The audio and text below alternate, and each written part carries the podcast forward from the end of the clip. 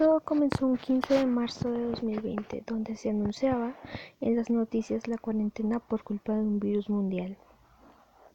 Recuerdo esto como si fuera ayer. Me encontraba haciendo mis deberes cuando salió una noticia de último minuto y anunciaban todas las víctimas a causa de este. Realmente no sabía que todo en ese momento iba a cambiar, y no solo en mi vida, sino en la de todos los demás. Lo primero que ocurrió fue el cierre de todas las escuelas. Creí que sería por un lapso de tiempo corto y que iba a descansar. Sentí la felicidad que sentimos todos al enterarnos de que no había escuela. Pero sinceramente me sentí frustrada cuando empezaron a dejar un montón de tareas para la casa. Ahí fue cuando empecé a preocuparme por la situación en la que estábamos.